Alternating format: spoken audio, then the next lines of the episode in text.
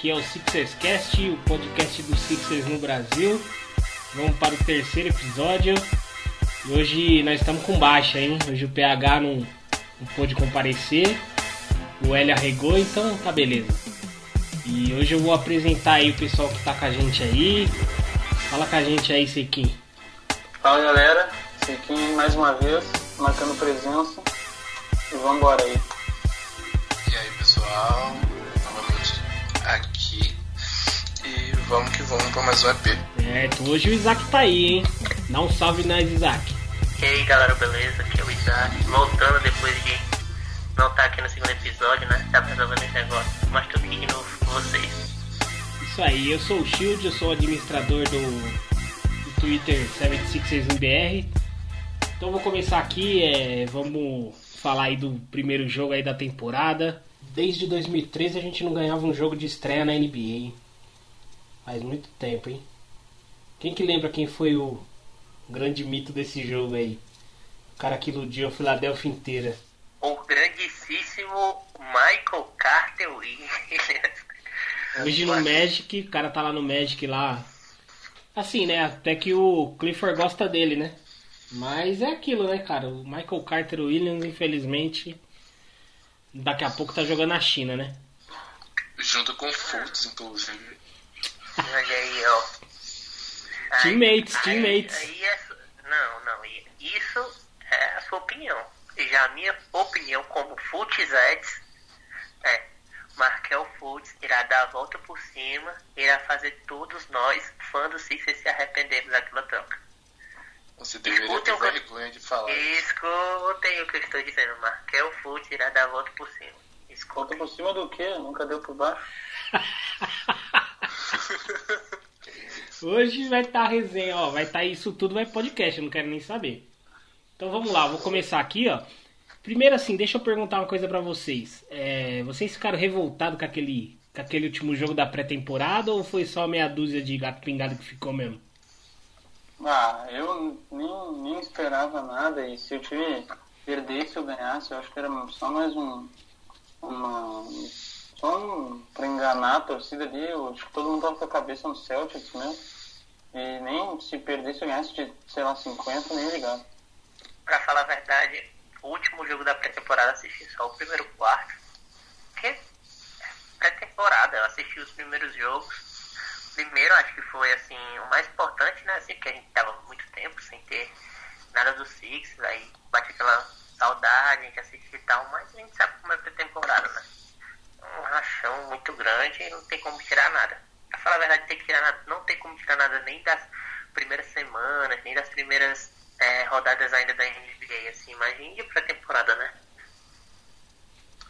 Assim, do último jogo, a gente começou com um PG, quatro forwards e um center e acabou o jogo com três centers e dois forwards. Então não dá pra levar a sério uma partida dessa. Perfeito. Então, é, o primeiro jogo da temporada aí contra o Celtics, eu já sabia que assim ia ter alguma dificuldade ali, como teve ali no primeiro quarto, né, do primeiro e segundo quarto.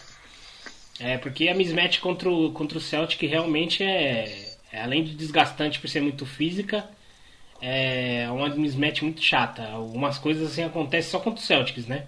Alguns jogadores, seja eles quem for, nossa, consegue fazer cada coisa contra a gente que é incrível, né? É, gostei assim, não tava gostando muito do, do, do primeiro quarto ali, do segundo quarto do Embiid, porque quando dobrava ali ele não sabia o que fazer. Porque quando dobra nele ele começa a querer ser agressivo e vai pra cima e às vezes perde a noção do que ele realmente tem que fazer. Que às vezes até tocar bola, teve uma lance lá que ele. Eu não lembro pra quem que foi que ele tocou, se foi pro Richardson, foi pro Harris lá, que ele deixou os caras sozinho pra bandejar lá. Foi, acho que foi a única vez que ele pensou quando ele, que ele sofreu a dobra, né? E esse negócio aí pode ser um- uma dificuldade bem grande assim pra ele. Não sei o que vocês pensam sobre, mas pra mim o Embiid vai sofrer muito essa temporada com dobra. Como ele já vem sofrendo desde quando ele entrou na, na NBA, né? Pois é, Ô, cara, eu acho que, que isso é uma das coisas que eu esperava que tipo, ele melhorasse. ou- Ainda, acho que ainda pode melhorar, acho que o Horford vai ajudar bastante ele Mas é uma coisa que eu esperava que ele melhorasse, porque, pô, é, basicamente é onde a gente dá turnover ali. Claro tem um, um ou dois do Ben, mas os principais são quando dobra no Embiid ele se atrapalha e dá turnover. Mas, e, só que se tá dobrando é porque sempre tem um cara livre. Se ele conseguir achar esse cara livre é muita vantagem para nós. Mas mesmo assim não, não tá conseguindo.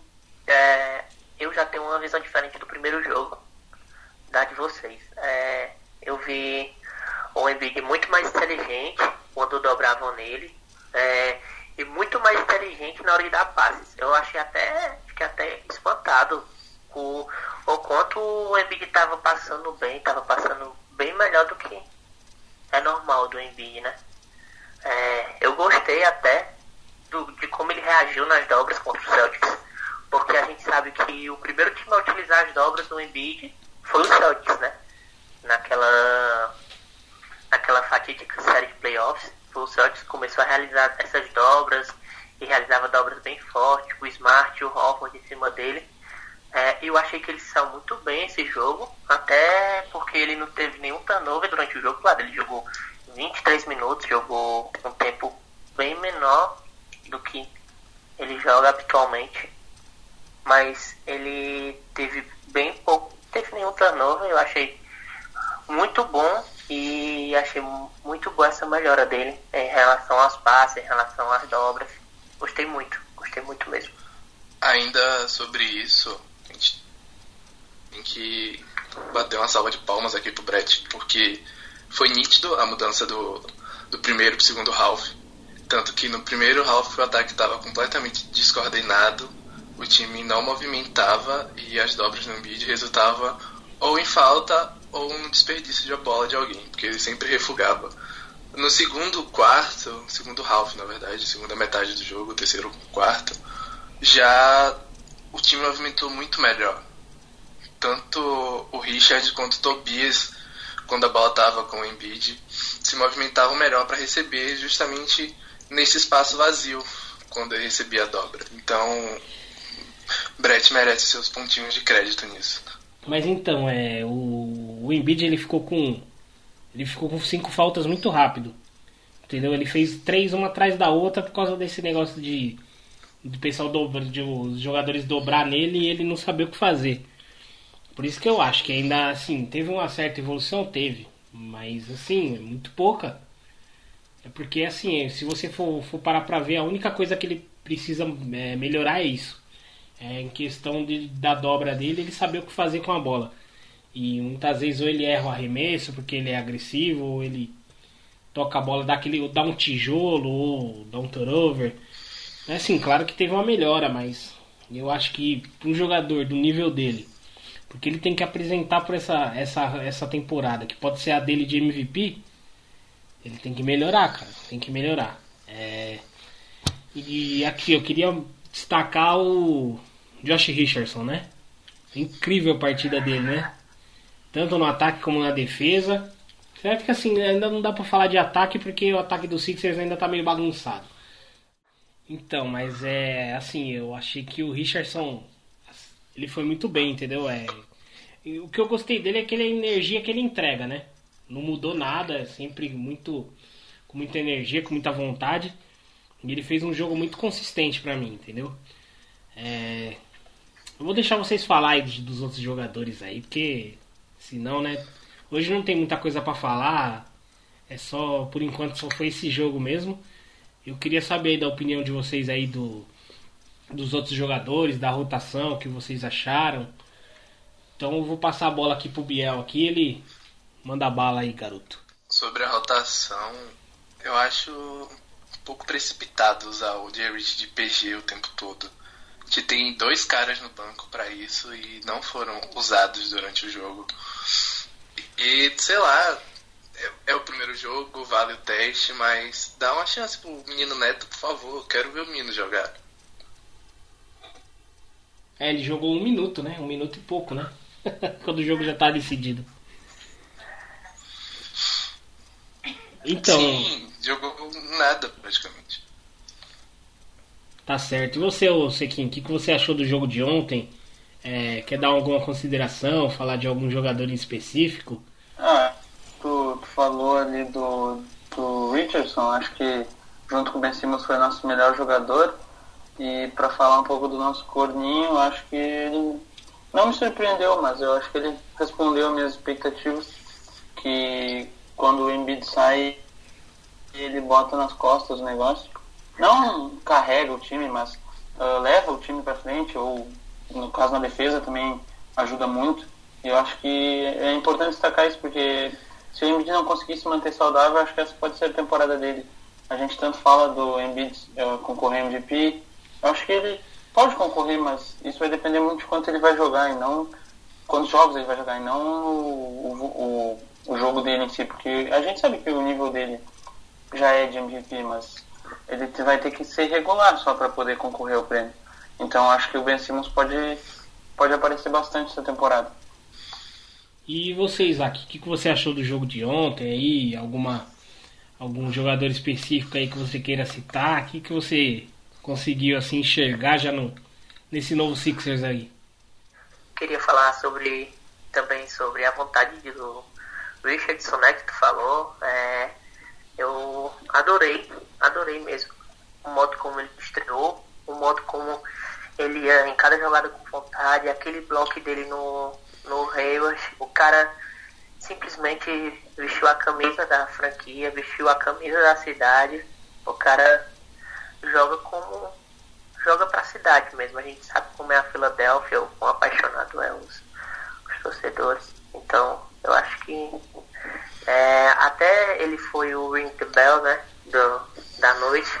É, vocês viram o vídeo dele é, tocando o sino, a vontade dele. A gente vê que ele, ele é um cara diferenciado dos outros. Ele, ele joga com o coração na quadra, ele é diferente, né? É um cara que, que joga com vontade mesmo. É, queria falar sobre o banco. Vocês falaram sobre o Ben, sobre o Embiid, sobre o Richardson, mas eu queria destacar o nosso banco, não como um destaque positivo, mas sim como um destaque negativo, né? infelizmente.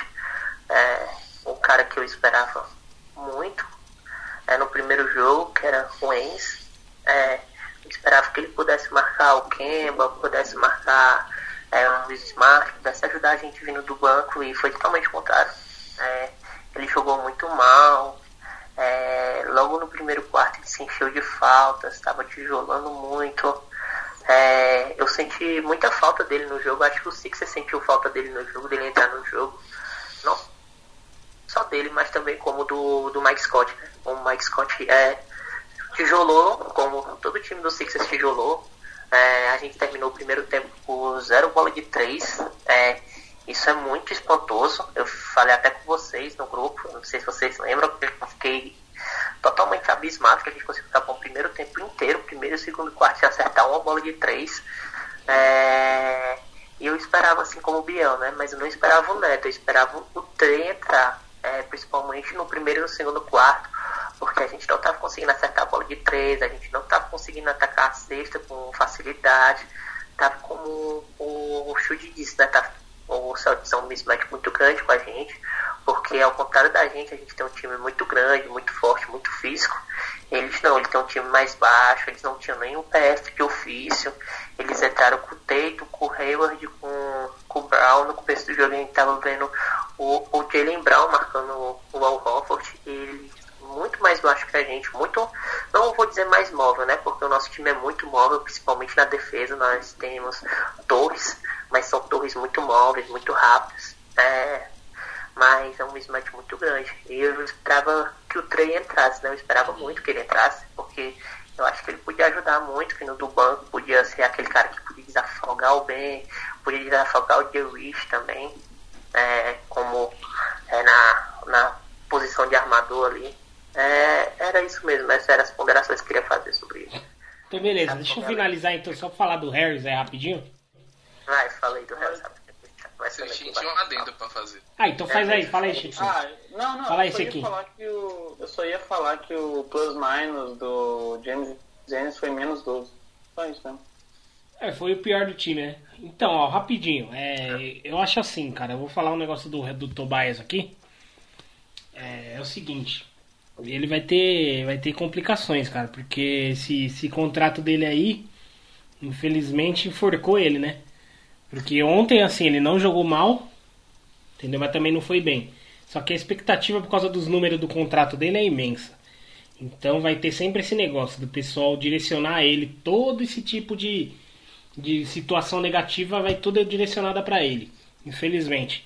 Ontem ele não foi mal. Ontem ele ficou com 15 pontos, 15 rebotes, 4 assistências, 2, 2 roubadas. Ficou com 54,5% do field goal. E de bola de 3 ficou no 40%. Cara, foi um número bom pro tanto de tempo que ele jogou, né? Foi 37 minutos, realmente assim você acha que é pouco. Mas assim, ele não foi tão acionado ofensivamente. Não vou dizer que é por causa de tipo ele ou o time não tá tocando a bola para ele, mas eu acho que, que ele não tá se posicionando bem. Eu acho que para ele conseguir jogar nesse time, ele vai ter que parar com esse negócio de querer ficar com a bola na mão. Entendeu? Porque assim, ele tá jogando agora de na posição 3, mal forward. E tem uma coisa que nele que tipo assim, eu sempre vi, por isso que ele começou a jogar de na posição 4, power forward, porque ele é muito, ele é lento. Ele não assim, não é um cara tão forte, não é tão atlético e ele, ele é muito lento. Pra posição 3 complica, né, o cara ser lento, né? Então assim, se ele quiser jogar com a bola na mão ou ali momentos da, da partida que ele quiser ficar com a bola na mão, ele vai ter que vai ter que fazer forçar uma troca com um jogador mais baixo para ele conseguir ir na força. Entendeu? Porque não vai adiantar muita coisa ele trocar com um cara grande, sendo que ele não é tão rápido e não é nada forte, né? Então assim, cara, é, o Brett Brown vai ter que quebrar um pouco a cabeça para ver o que, que vai fazer com o Tobias. Só que eu não achei ele que ele jogou mal assim não, que nem muita gente falou. E vocês, o que, que vocês acham que, que, que o Tobias deixou em quadra? O que, que vocês acham que, que esse contrato pode pode assim é, deixar ele mal assim por causa de muita cobrança?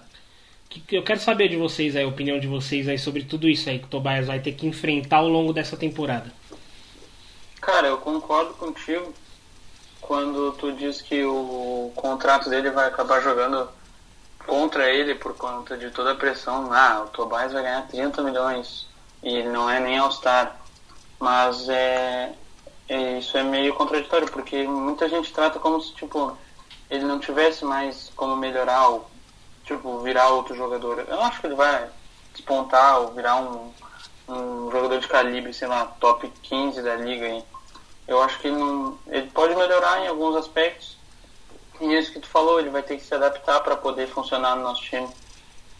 Mas eu acho que junto com o Brett Brown ele, ele pode trabalhar para se adaptar assim, porque agora eles tiveram tempo, vão ter mais tempo ainda, e eu acho que ele tem capacidade de fazer uma função não especificamente de catch and shoot, mas usando muito essa ferramenta, porque é, vai ser complicado ele ter a bola para jogar, cara, porque é muita gente com essa característica no nosso time. Então vai faltar bola às vezes na quadra. Eu concordo 100% com o que o Sextin disse. Então não vou ser redundante. Vou apenas adicionar que tem muita gente esperando que ele seja o pontuador primário do time, que ele pegue a bola e faça 38 pontos por partida. Isso não vai acontecer o time roda muito bem a bola no ataque, apesar de estar bem desorganizado ainda, mas o time roda bem a bola. E ninguém está forçando arremesso. Pelo menos nesse primeiro jogo, ninguém forçou arremessos estúpidos. Então, vamos com calma, deixa o ataque se organizar e deixa ele ter o tempo dele de entender o playbook e se adaptar a isso. Eu acho que vocês já falaram tudo sobre o Tobias, já foram bem fizeram boas colocações sobre ele. É, que o salário dele vai mesmo jogar contra ele, infelizmente. É, mas eu não vou falar muito não, não vou colocar nem nada, apenas concordo com o que vocês dizem. Tá certo então. É, então, mas assim, eu acho que quando ele conseguir entender o que ele tem que fazer, porque assim, a gente fala bastante de, do, de playbook, é, do Brett Brown e tal, mas só que é, como o time mudou muito, esse playbook teve que mudar também, querendo ou não. Então, assim, muita coisa ainda vai, vai mudar, vai melhorar. Algumas pode ser que piore. É, que nem o chute de 3 aí que a gente. É porque assim, também esse primeiro jogo, querendo ou não, a bola não caiu, né? É, teve um airball lá do Tobias lá que eu achei incrível. E eu não sei se ele vai ficar nesse negócio de toda hora, né? Dar esse airball aí. O Scott também errou uma no corner que tava sozinho. Então, assim, cara, tem jogos e jogos. Eu acho que tem jogo que a bola vai cair, vai cair tudo. Que nem esse o, jogo lá da, da pré-temporada aí contra o Washington Wizards lá, a bola de três dos caras caíram todas. Os caras ficou com mais com, com mais que mais de 50% na bola de três. Às vezes, assim, é, às vezes é até um comum um time, tá ligado? Chutar acima de, de 50% na bola de três. Ainda mais se chutar mais de 25 bolas aí, é, às vezes é meio incomum. Mas beleza. Aí eu quero que vocês falam da rotação aí, que ainda a rotação ainda tá meia curta. É, que nem ainda não foi usado o Burke, não foi usado o Neto, porque eu acho que o Brett Brown no, no, no começo ele vai ele vai treinar mesmo que ele vai fazer nos playoffs, né? A gente vai ver muito isso aí, que ele que ele tá deixando esse time jogar porque porque ele não quer perder a pegada defensiva do time ainda, né? E agora eu vou deixar para vocês falar aí do nosso garoto Taibo. Aí vocês se matem aí, porque o menino ontem jogou uma barbaridade na defesa. Vamos lá, já vou começar as comparações. Enes jogou de uma forma muito burra, tipo, e ele não entendeu o que ele estava fazendo de errado e continuou repetindo os mesmos erros. Taibo, ele começou empolgado, fez duas faltas tipo, bobas, e entendeu onde ele estava errando e conseguiu corrigir isso no meio do jogo e ser tipo bom, tipo ser ir muito bem defensivamente. Então é surpreendente você ver um Hulk fazer tipo esse tipo de coisa. Foram dois blocos, se eu não me engano, e dois steals. E o primeiro jogo dele de NBA. O menino é muito bom, velho. Nossa. Nem, nem sinto falta do Covington. Nem sinto, tipo, não sinto. Bom, aí você é mau caráter. Mentira. Covington, saudades. Volte em breve. Cara, é, é difícil comparar, mas eu acho que tá no caminho para virar o nosso Covington. Eu acho que o nosso Covington até. Acho que um pouco mais identificado com a torcida e com a cidade, porque, cara, é incrível como ele conquistou todo mundo nessa, nessa intertemporada aí desde o draft, porque, cara, o cara é muito carismático e toda hora é vídeo dele no Instagram, no Twitter, e ele tirando foto. E, claro, isso fora da quadra. Dentro da quadra o cara é um baita defensor e consideravelmente novo ainda. Vai nos ajudar muito, não tem dúvida nenhuma disso. E alguns erros só de, de, de juvenil mesmo, tipo, que tá aprendendo ainda, tá chegando na liga, mas vai crescer muito, vai nos ajudar muito essa temporada já, de cara na nossa rotação. É aquele erro padrão de bom defensor, de querer pular em todas as bolas, tipo o Bolden. É, o Bolden é, é, é bom pra caralho, mas é o erro mesmo. O erro é o mesmo. É. é pular em todas as bolas e achar que vai dar bloco em todas. Exatamente. É, mas o Bolden não é bom defensor, né? Aí você mentiu. Ah, ele é burro. Não, ele, ele, ele não é, é, bom, bom. Mas ele é burro. Não. Ele é burro? Não, ele não é bom, é só porque ele é burro e vai com vontade em todas as bolas. Então, pô, ele é burro. Então, mas, Mas ele ele é não é um bom defensor. Não. Shield, Entenda o pra mim. Bolden é um bom defensor. Eu acho que ele, ele peca pelo excesso de vontade. Só isso. Tá vendo? Eu acho que ele só tem vontade demais. Então, excesso de vontade, Mas velho. tinha o Holmes. É que, é que Aquilo era o- pura vontade. O que eu ia dizer é que nem o final do Richard Holmes. Horrível na defesa, mas ele tinha tanta vontade, tanta vontade que. É só que no, no Phoenix Suns o, o Shawn Holmes tava defendendo muito bem. Eu não sei agora em Sacramento como que vai ser, né? Eu assisti o jogo passado dele e ele. É. É, merda nenhuma, né? O time do Kings foi mal, então. Não deu pra tirar muito dele. É. Sim, falando do Matisse, né? Que todos vocês falaram, vou falar um pouco dele. É. Ele, começou mal, mas aceitável, claro. Era o primeiro jogo da NBA dele, é, dentro de casa, querendo ou não, contra o Boston Celtics. Querendo ou não, você vai sentir a pressão. Ele mesmo, depois do jogo, disse que foi assustador quando ele viu que ia marcar o Kemba Walker. A gente tá falando de um dos maiores pontuadores da NBA, né? O cara, no primeiro jogo dele, no primeiro coisa que ele entra em quadra é ser o defensor primário e um dos melhores pontuadores da NBA. Querendo ou não, você vai errar e no começo ele errou, a gente viu, ele fez algumas faltas bobas. A segunda falta dele nem foi falta, que foi aquele lance que ele parou e o Walker jogou o corpo pra cima dele, tacou uma bundada nele e o juiz marcou falta. É, acho que ele não teve culpa nessa falta. Nas outras foi por vontade mesmo, ele acabou o jogo com cinco faltas.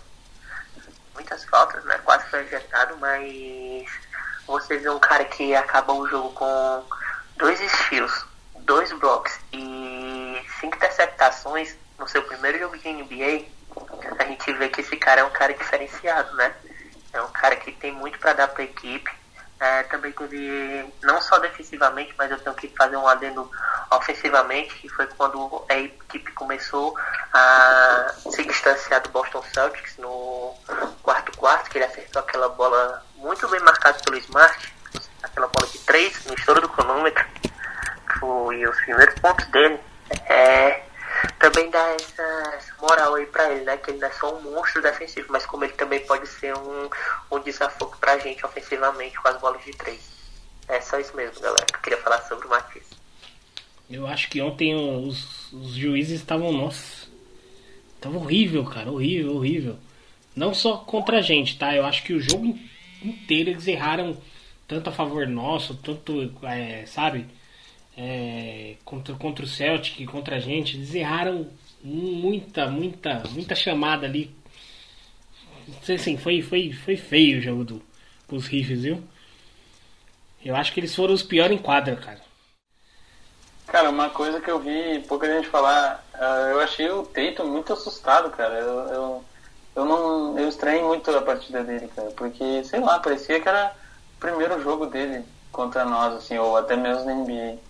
Eu achei ele, tipo, errando arremesso, errando. Ele andou umas bolas, também achei ele meio nervoso, assim, não sei, não sei. É, aquela andada dele não foi nem marcada, né? Teve uma bola que ele andou mais que eu, da, que nem eu falei. Eu ando mais ou menos um meio quilômetro lá para chegar até o serviço e ele andou mais que eu, cara. É highlights, né? Highlights, né? Highlights, tem que ter, né? Os highlights. É que complica, né? Você entra na NBA, tem o Al Hofford como seu pivô, você sabe que ele sendo lento ou não, ele vai descobrindo a defesa. Aí você chega esse ano e tem Ains Canter, você, você treme um pouquinho, você sabe que você vai ser exposto. Então é normal ele tremer, assim como todo jogador de verde. É, sobre o Dayton e sobre o Boston Celtics em geral, é, eu acho que foi uma surpresa o Hayward fazer 25 pontos na gente. Eu fiquei até caramba, o Hayward Gordon Hayward, o finado Gordon Hayward, ressurgiu das cinzas para fazer 25 pontos na gente. Mas a gente sabe como é o Sixers, né? O Sixers consegue ressuscitar qualquer finado aí. É, mas eu não, mesmo que a gente não goste da franquia verde, é, desejo o melhor para ele, né? A gente sabe que o cara teve uma contusão grave e tal, prejudicou muito a carreira dele. Mas espero que ele possa voltar a jogar bem, não contra a gente, mas que ele possa voltar a jogar bem contra a NBA e tudo. É, sobre o Tatum, acho que ele ficou. Eu não ele assustado. Eu vi toda a equipe do Celtics errando muito. Toda. Kemba Walker. Meu Deus do céu. Dá, deu pra construir umas quatro casas com tijolo que o Kemba Walker soltou. Claro que você ser marcado por Matisse Tibuli, né? É complicado. A gente sabe que a gente tá falando de um dos melhores defensores da história da NBA. Você fica um pouco assustado, né? Mas é, eu vi o time inteiro do, do Celtics assustado, vi o time inteiro do Celtics errando muito. É, e acho que foi mais, não por eles, mas sim pela nossa, pela nossa defesa, né? É, então vamos falar da defesa então. Vamos partir pra defesa logo pra vamos, gente. Pra vamos, gente. Defesa e depois pergunta. Tá certo. Então, assim, cara, o que, que eu achei? O time evoluiu bastante defensivamente, porque todos os jogadores que a gente tem ali que jogou ontem, os caras dão o sangue ali né, na defesa, né? Não, que nem eu acho assim, o Mike Scott não é um defensor assim, tá ligado? De elite, mas ele tem bastante vontade. O Ennis a mesma coisa. Então, é, eu acho que os caras têm muita vontade, assim, entendeu? E eu acho que para você ser um defensor, não sendo elite ali, mas pelo menos ser um defensor é, decente na NBA, é, basta ter vontade, entendeu? É só isso. Se você tem uma vontade, você tem garra e você querer realmente pegar aquela bola, ele pega, entendeu? É, lógico que tem jogador que é abençoado, tipo o Tybal, tipo o Embiid, o Simmons, esses caras são abençoados, eles já vêm com isso já de berço, né? Já tá ali com eles já a habilidade de defender, né? E é só desenvolver. Então, é por isso que eu acho que ainda o, o Neto, o Burke ainda não, não vão jogar por causa disso, entendeu? É, quem poderia poderia jogar era o Zaire, né? Mas o Zaire, infelizmente, eu acho que ainda não. O Brett entende que ele ainda não tá, não tá pronto, né? Infelizmente. E você, Biel, o que, que você tem para falar da defesa aí? Assim, vontade sem inteligência não resolve muita coisa, então não sei se só vontade é válido para isso. A gente tem exemplos na equipe de que só vontade não dá certo. Golden, Golden, Golden. The Legend. É, eu não sei qual é a treta com, com o Zaire, de verdade. Eu não sei o que é que esse moleque fez pro, pro Brett nesse momento, porque não faz sentido. Ele poderia muito bem ter entrado no, no lugar do Andy nesse jogo. Era o jogo perfeito para ele mostrar que ele pode responder e ele não foi usado. Certo que ele já não tinha sido relacionado para o jogo, mas não faz sentido.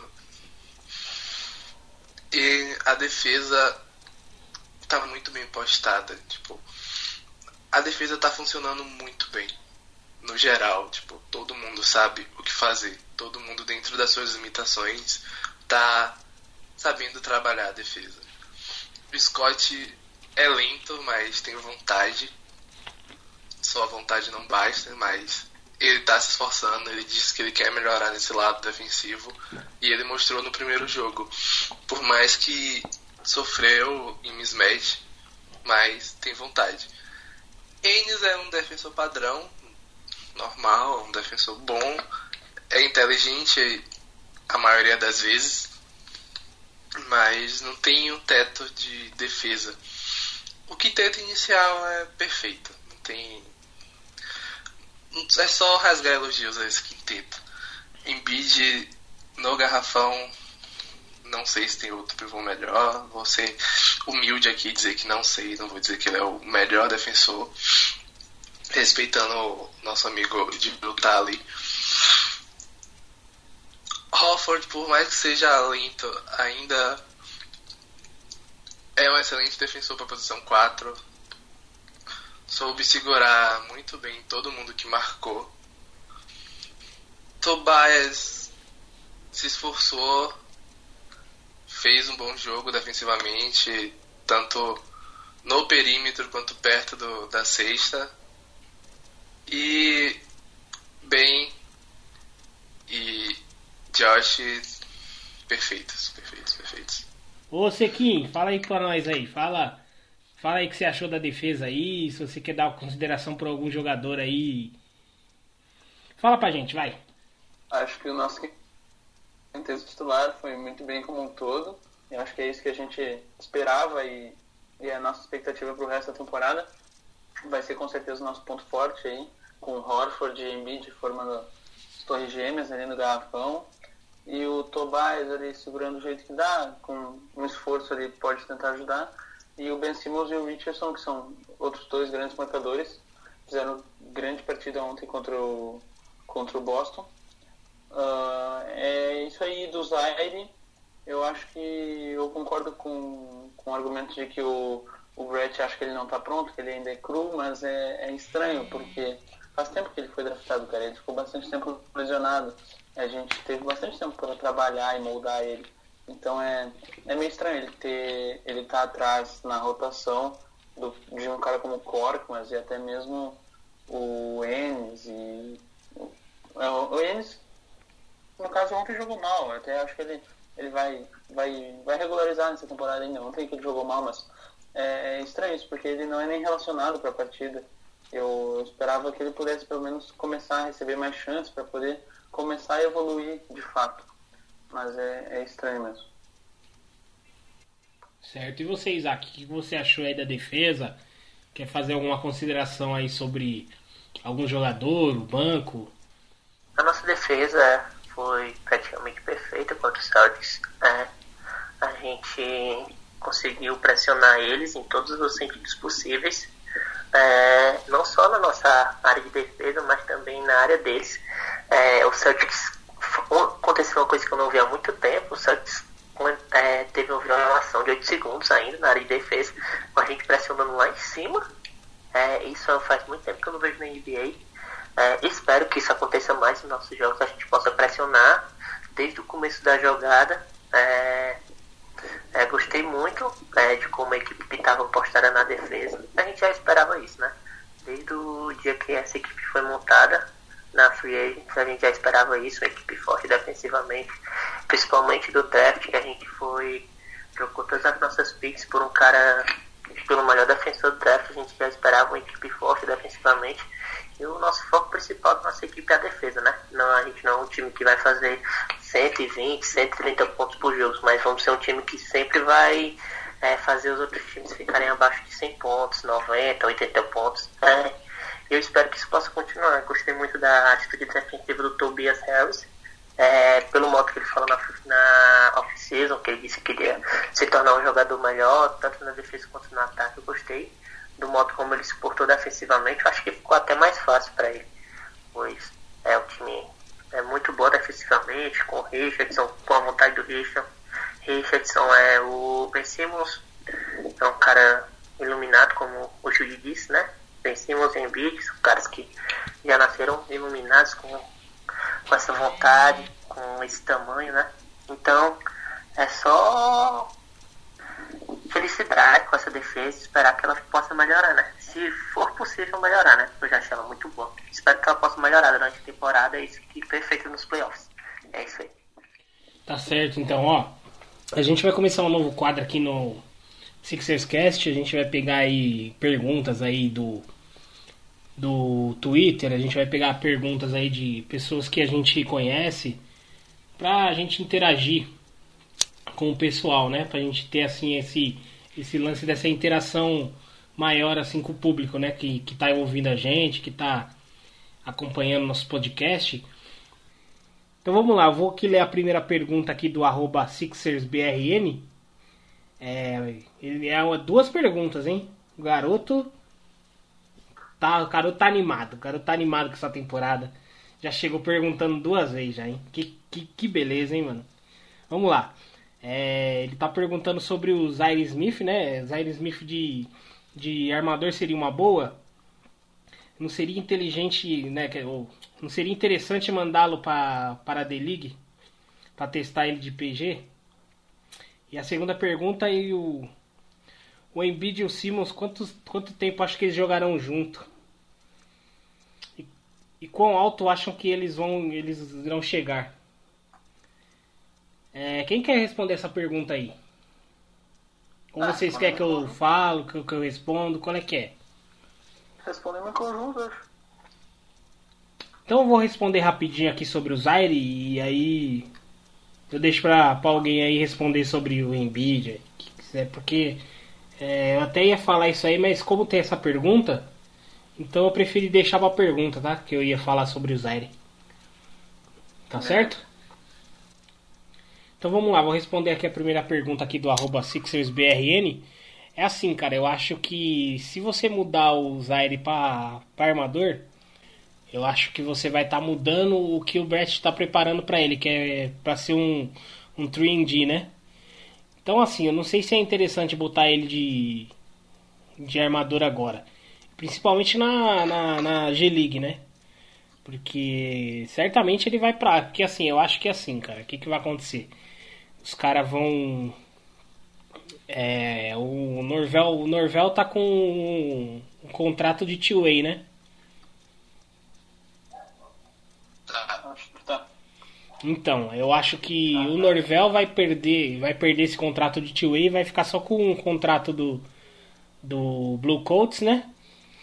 E o acho que o Zaire vai ficar com esse com esse contrato two-way para o Sixers conseguir assinar com algum arremessador. Eu tenho quase certeza que isso vai acontecer. Por isso que o Zaire não, não tá jogando também.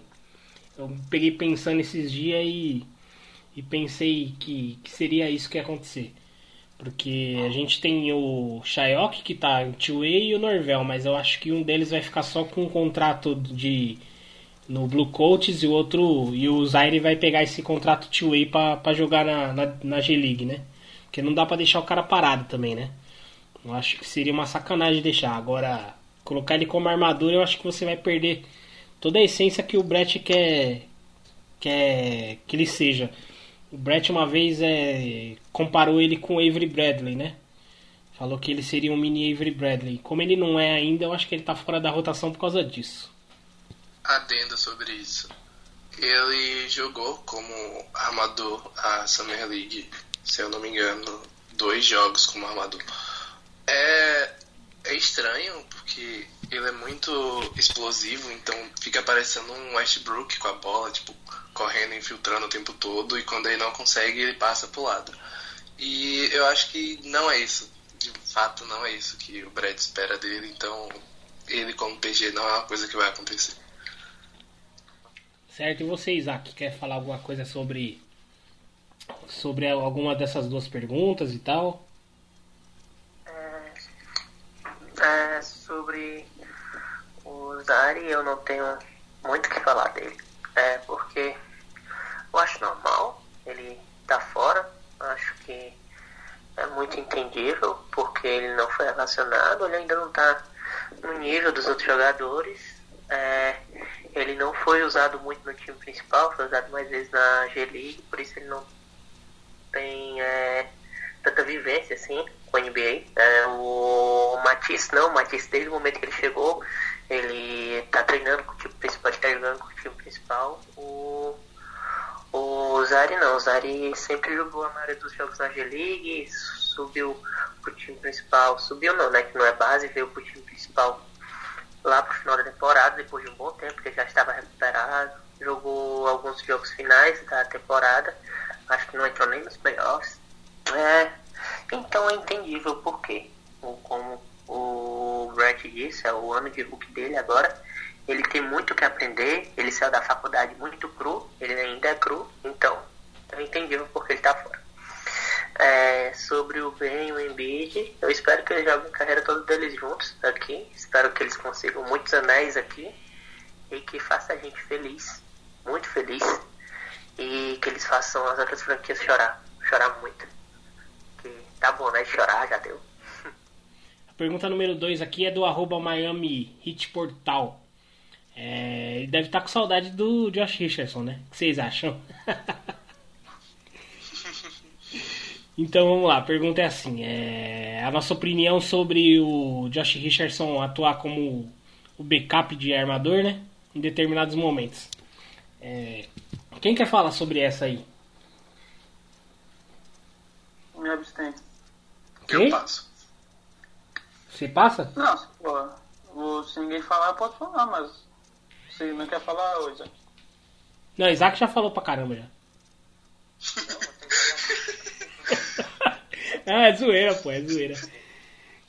É zoeira. Não, mas deixa o. Faz assim, ó. O Sequin fala e depois o Isaac fala e. E depois eu passo pra três, entendeu? Suave. Então começa aí, Sequin. Antes da temporada começar, o Brett tinha falado que ele ia testar e ia usar o Richardson como o armador uh, reserva, digamos assim, para poder usar isso nos playoffs. E ontem isso só ficou mais claro que ele pretende usar isso. E cara, eu até que gostei porque a energia ele mantém quando ele vem junto do banco, por exemplo, entra o Scott, o Ennis e o Taibo. Então ele tipo ele, ele consegue segurar a energia do quinteto titular mesmo perdendo tanta força. Hum, e então eu gostei bastante disso, mas eu Eu espero também que o Brett possa dar chance pro Raul Neto e pro Trey Burke, porque ontem a gente precisou de uma bola de três e ele não deu, não deu chance pro Trey Burke. O Trey Burke não jogou nada, não entrou em quadra. E o Neto entrou só no, no garbage, né? Só quando o jogo já tinha acabado. Então, eu acho que nos playoffs isso vai ser importante, porque nos playoffs o banco mal, só alguns poucos entram na rotação, né? Mas eu acho que durante a temporada isso, isso pode ser um pouco deixado de lado, por conta que a gente tem opção ali, cara. O Raul Neto e o Trey Burke não são dois jogadores assim nulos. Eu acho que eles podem render, podem nos ajudar dentro do banco. É isso que eu acho. Eu tenho que falar pouco do, do Josh. O que eu tenho que falar é pouco sobre o Josh na, na posição 1. É, a gente já esperava isso, que ele jogasse na posição 1, principalmente porque o Brad já tinha falado, como o Sekin disse, é, que ele jogaria, que iria testar ele na posição para os playoffs. É, eu, eu entendo que ele esteja agora no primeiro jogo, mas espero que isso não aconteça muito. Pode que aconteça em alguns minutos, quando os jogos estiverem mais apertados e ver que não é possível utilizar o Burke, o Neto. Mas eu espero muito que os, os point guards reservas sejam o Neto e o Burke, porque eu sei que eles podem ajudar muito. É, não só é, pontuando, mas sim criando para as outras pessoas, principalmente o Neto, que eu espero isso dele. É, espero que ele não seja utilizado com tanta frequência assim, só quando for mesmo necessário. Eu acho que é necessário, tá, ele jogar, pelo menos por hora. Porque para não perder, o time não perder a pegada defensiva, né? Porque assim, o nosso time tá tão tá defendendo tão bem que se às vezes você coloca o o Burke ou, no, ou o Raul Neto, eu acho que ali vai sofrer muita troca eles, entendeu? Então, assim, no, no momento, vamos se dizer que é necessário, tá? Mas que eu acho que os caras têm que jogar, eu, eu acho que sim. Os caras têm que jogar, com certeza. Então vamos Só lá. um adendo, eu não ia falar nada, mas você falou sobre perder a pegada defensiva. Contra o Boston, eles usaram o anão do Edward. Dava pra ter botado alguém ali. Edward não defende, não ia ser um, ia ser um buraco defensivo dos dois lados. Então dava pra ter botado ou o Burke ou o Neto quando o Edward estava em quadra, porque não ia ser uma ameaça tão grande. Até porque ele aberto errou duas, então alguém na frente dele ia dificultar ainda mais. Mas o Brett Brown, ele é pragmático, né? Padrão. Por isso que ele não colocou os caras. Mas tranquilo. A terceira pergunta é do arroba Jefferson76ers. É, gostaria que vocês falassem um pouco sobre o encaixe do Tobias nesse time. Eu, ah, e tem uma consideração dele aqui. É, eu sempre esperei muito dele, espero ainda mais nessa temporada, depois do contrato máximo. Porém, acho ele um jogador muito hesitante. Então, foi aquele negócio que eu falei, né? Do dele ter esse contrato vai felizmente vai, vai exigir muito dele. É, alguém quer responder essa pergunta aí? Ou... Ah, acho que o Biel, que né? O Biel vai, vai ter que responder essa aí. Já que ele fugiu da, beleza. da outra, né? Então vai cair no colinho dele. No meu, cara. A gente já falou sobre isso. Tipo, quando a gente tava falando sobre o time, a gente falou sobre o contrato dele por uma corda no pescoço. E realmente vai ser isso. A torcida vai esperar que ele seja o cara que vai botar a bola debaixo do braço e fazer 30 pontos. Mas, na verdade, isso não vai acontecer. Tipo, não é do, do Tobias fazer essa- esse tipo de coisa, de pegar e monopolizar a bola, que nem um certo ex-jogador que passou por aqui temporada passada fazia. Mas ele vai contribuir da, da forma dele. Ele vai começar a usar um pouquinho mais de catch shoot e definir melhor, porque ele realmente hesita muito, ele pensa muito. Eu acho que o mal desse time é pensar muito. Tanto o Embiid no post quanto o Tobias com a bola na mão. Tipo, pensa muito antes de fazer alguma coisa. Ô Biel, rapidinho, só, só uma pergunta aqui, só pra não ficar no ar, assim. Quando tu falou ali um jogador que monopolizava a bola, que passou aqui na temporada passada, tu tá falando do J.J. Redick, né? Sim, óbvio. Ah, Ah, Quem tá. mais? Não, só vou, só vou confirmar. Então, vamos lá. É. É, Tobias, eu vou responder aqui. Bem, vou ser bem breve. É, não vou nem repetir porque eu já falei isso aí, né? Que nem o Biel falou aí, eu já repeti, eu já falei isso aí já no primeiro momento, né?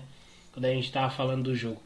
Então não tem muito o que falar. É, o encaixe dele vai depender muito do, do, do, do que o Brett vai, vai fazer com ele, do que. da mentalidade dele também, entendeu? Então é difícil assim prever como que vai ser daqui para frente e esse negócio do contrato dele, né, cara? Vai virar aquele cara que vai vai absorver tudo tudo tudo, tudo que acontecer negativamente vai vai para cima dele, entendeu? Ele vai ser a esponja de negatividade do time. Então, ó, o Sequin, deixa eu, deixa eu perguntar, Sequin, você quer falar alguma coisa sobre, sobre o Tobias ou é isso aí mesmo? Ah, cara, acho que se eu for falar vai ficar meio né, redundante, não tem nada pra falar mesmo. Então é isso aí mesmo. Então vamos partir pra quarta então. Aham. Quarta é do arroba Ruben Figueira. O Ruben já foi do grupo já, hein, cara. É. Não sei por que ele saiu, não faço ideia, mas ele já foi do grupo já. Provavelmente é muita molecagem que tem lá no grupo lá, né? Vamos lá, porque, porque o Korkmaz está na rotação. É. E. Mistérios de Brett Brown.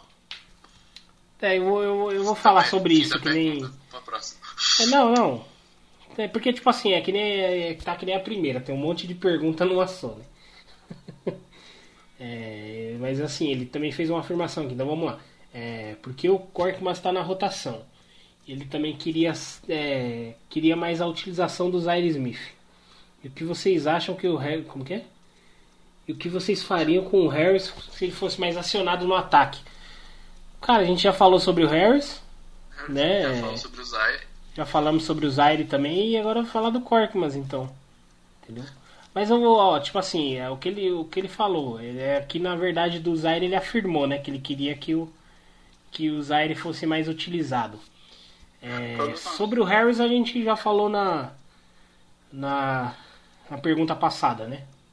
Eu, eu também falei no do, sobre o jogo, né? Agora o Korkmaz, assim, cara, eu acho assim.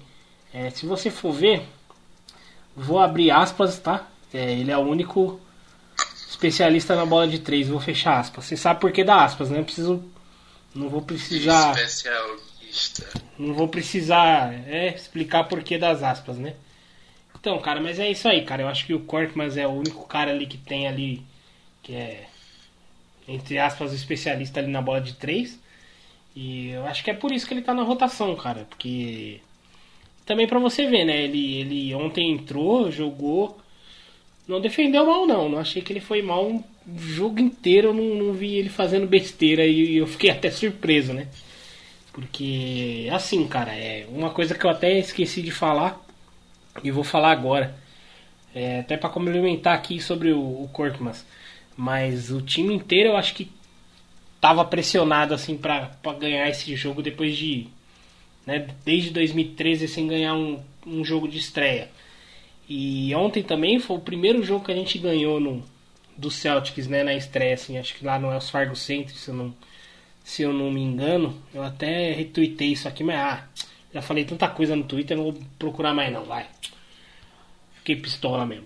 Mas então, cara, é o time tava pressionado por isso. Então, com certeza, o Korkmaz, que pra mim, eu acho que mentalmente ele deve ser meio fraco, né? Com, aquele, com aquela expressão dele vazia, né? E ele, ele entrou bem, cara. Não, sinceramente, eu, quando ele pisou em quadra, eu falei, mano, não acredito que esse cara tá, vai jogar contra o Celtics, cara. E o jogo tava amarrado quando ele tava jogando, né? Eu creio que a gente tava perdendo, né? Quando ele entrou. Então aí eu falei, puta mano, não tinha um cara melhor pra pôr não. Eu até falei, pô mano, podia colocar o Zaire aí, né? O Zaire tava fora. Mesmo assim o cara não comprometeu, né? Não jogou mal. E vocês, o que vocês acham aí sobre o Korkmaz? Até o Sequim falou que queria falar algo aí. Vamos ver o que ele tem pra falar aí do Korkmaz. Eu, eu acho injusto com o atleta eu xingar ele daquela maneira e quando ele for bem eu não, não elogiar. Então eu vou pedir desculpas aí ao, ao Furkan Korkmaz Espero que ele me perdoe e que ele possa fazer uma bela temporada. Eu, eu concordo contigo, que ele falou que o Korkmaz entrou bem. E é engraçado porque, cara, ele jogou quase 20 minutos. Jogou mais que o Scott, jogou mais que o Ennis. Tudo bem que o Ennis e o Scott também não, fizeram grandes jogos ontem, mas são principais do nosso banco. Jogou mais que eles dois. Jogou quase a mesma minutagem que o Taibo. Então, meteu uma bolinha de três, tentou só uma. Então, acho que, ah, cara, entre ele, o Trey Burke e o Raul Neto, eu até acho que puxaria mais pro lado do Raul Neto e do Trey Burke. Mas tem o fato dele ser o especialista, né, entre aspas, da bola de três. Então o Brett acaba. O Brett ama ele, essa é a verdade, mas eu espero que ele possa dar certo. De nada me adianta ficar torcendo contra. Ah, mas o Brett também ama o Zaire também. Tanto é que ele trocou o, o menino do Sequim. Eu nunca vou Então, cara. Cara, assim, o Brett ele ama uns caras, não tem jeito. Tá ligado? É. Lembra o caso de amor? Então, na verdade, toda a Filadélfia tinha um caso de amor com o TJ McConnell, né? Não. Mas o Brett tinha mais, né? Então, assim, esses caras são os caras do Brett, não tem jeito, cara. Não tem como a gente falar assim que, ah, mano, é. Não vai, não, não, não vai acontecer, cara, não, não. Não, é complicado. Esse foi o Sixers Cast de hoje, episódio número 3. É, eu sou o Shield, administrador do 76ers em BR, segue eu lá. Demorou, mano, valeu mesmo, foi um prazer aí estar com vocês aí, valeu todo mundo aí que está escutando, muito obrigado, bom dia, boa tarde, boa noite aí. E é isso aí, até a próxima. É, queria agradecer aí a galera, todos os ouvintes que tá dando a força aí pro podcast, que tá escutando a gente aí, já escutou um e dois. A galera que agora aqui também no 3, vocês possam dar uma olhadinha no segundo e no primeiro episódio que também foi muito bom. É, queria dizer que eu sou um dos administradores da, do Six Nation BR é, quem não conhece, quem não segue, segue lá no Twitter. A gente já tá alcançando quase 3 mil seguidores. Valeu galera que ficou até agora aí conosco, escutando mais um, um episódio do nosso podcast. Para quem não escutou o primeiro e o segundo, dá uma conferida lá que estão muito bons também. Sou outro administrador do Sítio BR. Estamos começando os trabalhos para essa temporada. Vamos embora em busca do título. Então pessoal, gente vai ficando por aqui com esse episódio. Espero que vocês tenham gostado. Quem gostou, né, ajuda a divulgação, porque é importante para o crescimento do podcast. Deixe a sua opinião, ou recomendação, ou sugestão, seja lá o que, comentário no, no tweet do podcast. Faça no meu perfil, me segue. Então demorou, deixa eu mandar um salve aqui pro mano aqui que ele pediu pra mim aqui, ó. Mandar um salve aqui pro, pro Gabriel Viana aqui, ó, torcedor do Celtic, velho. Ah, mas eu vou mandar porque é sangue bom, pô, é parceiro. Então mandando um salve aí pra você, Gabriel, tamo junto. Escutou o primeiro, escutou o segundo. Com certeza vai continuar escutando aí a gente, certo? Então beleza aí, tamo junto, até a próxima. É nóis.